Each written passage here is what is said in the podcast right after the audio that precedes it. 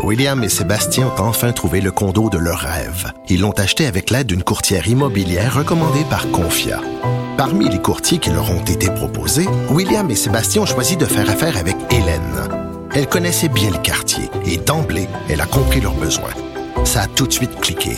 Mais quand même pas autant qu'entre William et Sébastien. Confia, on se dédie à l'espace le plus important de votre vie. Confia fait partie d'Espace Proprio, une initiative de Desjardins. Eh, bon lundi à tous. Aujourd'hui, à la haut sur la colline, la libérale Marois Risky sera avec nous. Elle est en colère contre le nouveau président de la Caisse de dépôt qui a dit que les paradis fiscaux, c'était des pays à fiscalité neutre. Ensuite, euh, c'est lundi, donc jour de chronique constitutionnelle avec Patrick Taillon. On parle de droits autochtones et permettez-moi de vous dire que c'est pas simple. Mais d'abord, mais d'abord, il y a un vadrouilleur avec nous en studio mademoiselle, car j'ai rendez-vous. C'est très important. bonjour Patrick Belrose. Bonjour Antoine. Correspondant parlementaire à l'Assemblée nationale pour le Journal de Québec et le Journal de Montréal. On a appris la semaine dernière, en toute fin de vendredi, qu'il y avait eu un vol de données des enseignants québécois. Oui, exactement Antoine. Et je dirais que si vous êtes client des Jardins, Capital One et enseignant, ben, la vie est un peu compliquée ces temps-ci. C'est la totale. C'est la totale, exactement. Donc, euh, on savait déjà qu'il y avait eu un vol de données depuis le printemps 2018. On savait qu'il y avait eu un vol de données chez les enseignants. On savait que les données avaient été utilisées pour créer des cartes de crédit, acheter, louer des voitures euh, de location, par exemple. Mais on savait toujours pas combien de personnes avaient été touchées et dans quelle base de données ça avait été utilisé. Mm-hmm. Et là, il y a une perquisition de la Sûreté du Québec euh, récemment qui a permis de mettre la main sur une clé USB où on a retrouvé les données de 51 000 400 enseignants actifs ou retraités. Et on a compris à ce moment-là au ministère qu'en fait, ça touchait la base de données qu'on appelle ICAR, qui comprend 360 000 personnes. Donc, il y a 360 000 personnes qui sont potentiellement touchées. Et dans cette base de données-là, principalement, ce qu'on trouve, c'est le numéro d'assurance sociale, nom, prénom, date de naissance, donc tout ce qu'il faut pour créer un permis de conduire, faire une carte de crédit, etc. Donc, les gens sont à risque, les enseignants sont à risque de voir leurs euh, données volées ou en fait d'avoir du crédit euh, qui serait créé à leur nom euh, de façon frauduleuse. Est-ce qu'on leur a prescrit des, manières de se protéger? Ou? Bien, en fait, euh, ce qu'on dit, c'est qu'il y a une sorte de protection, donc on présume Equifax ou TransUnion, qui va être offerte très bientôt, mais vendredi dernier, on ne pouvait pas encore préciser quel type de protection elle va être donnée.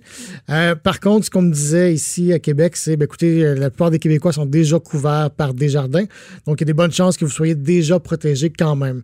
Évidemment, c'est très compliqué quand on se fait voler comme ça son identité, bien, avant de s'en apercevoir, ça se peut que les fraudeurs aient eu le temps de créer des cartes de crédit. On voyait en fait semaine des exemples des gens qui avaient eu du 12 000 de dettes créées à leur nom. Donc souvent, les gens n'ont pas à payer pour ça une fois qu'ils ont prouvé qu'ils sont fait frauder. Mais ça peut prendre plusieurs semaines des démarches avant de réussir à prouver que c'est pas nous qui avons fait les achats qui, sont, euh, qui sont crédités à notre nom.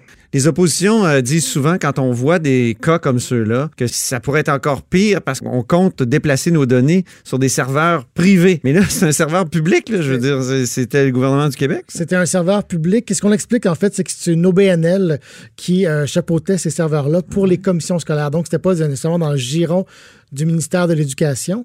Euh, mais juste avant, je t'explique un petit peu comment les, les, pirates ont fonctionné. Oui. Parce que c'est désarmant de facilité. En fait, on aurait volé, parce qu'on présume pour l'instant que c'est pas, euh, disons, un fonctionnaire qui aurait fraudé.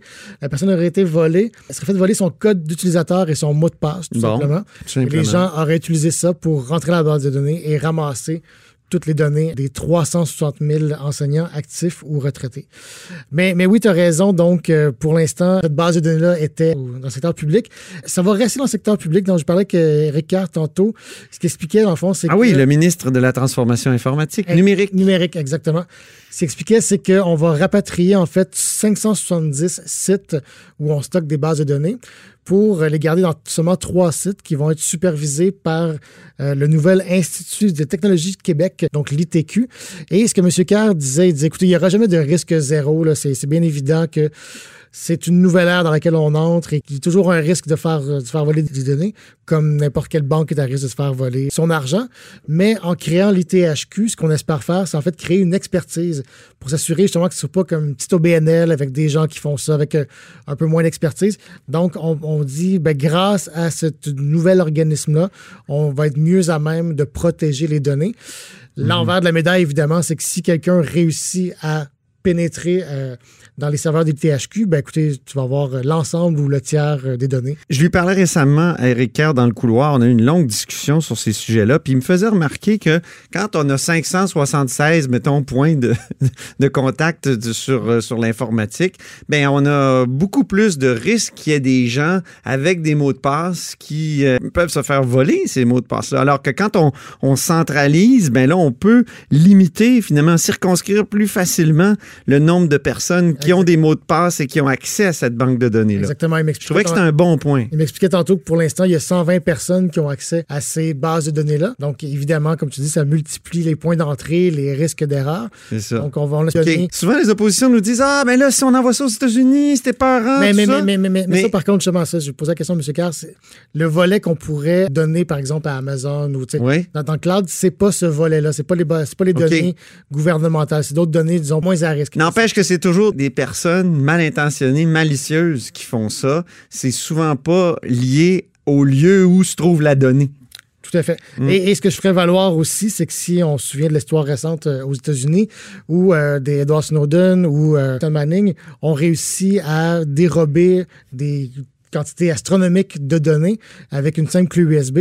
On s'imagine bien que si la NSA et l'armée américaine n'ont pas pu réussir à mieux protéger leurs données, c'est difficile de demander au ministère de l'Éducation de faire mieux. Donc, ce qu'il faut faire, c'est d'apprendre de ces erreurs-là et euh, s'assurer qu'on limite au maximum le nombre de personnes qui ont accès. Et surtout, moi, je dirais, surtout, moi, ce que, ce que, je trouve incroyable, c'est qu'il n'y a pas un drapeau qui se lève quand une personne accède à l'ensemble des données. Ouais. C'est chez Desjardins, au ministère de l'Éducation, peu importe ailleurs, je me dis, on devrait aller voir la personne pour dire, ben, coudonc, pourquoi tu avais besoin d'avoir accès ou télécharger l'ensemble des données de la base de données.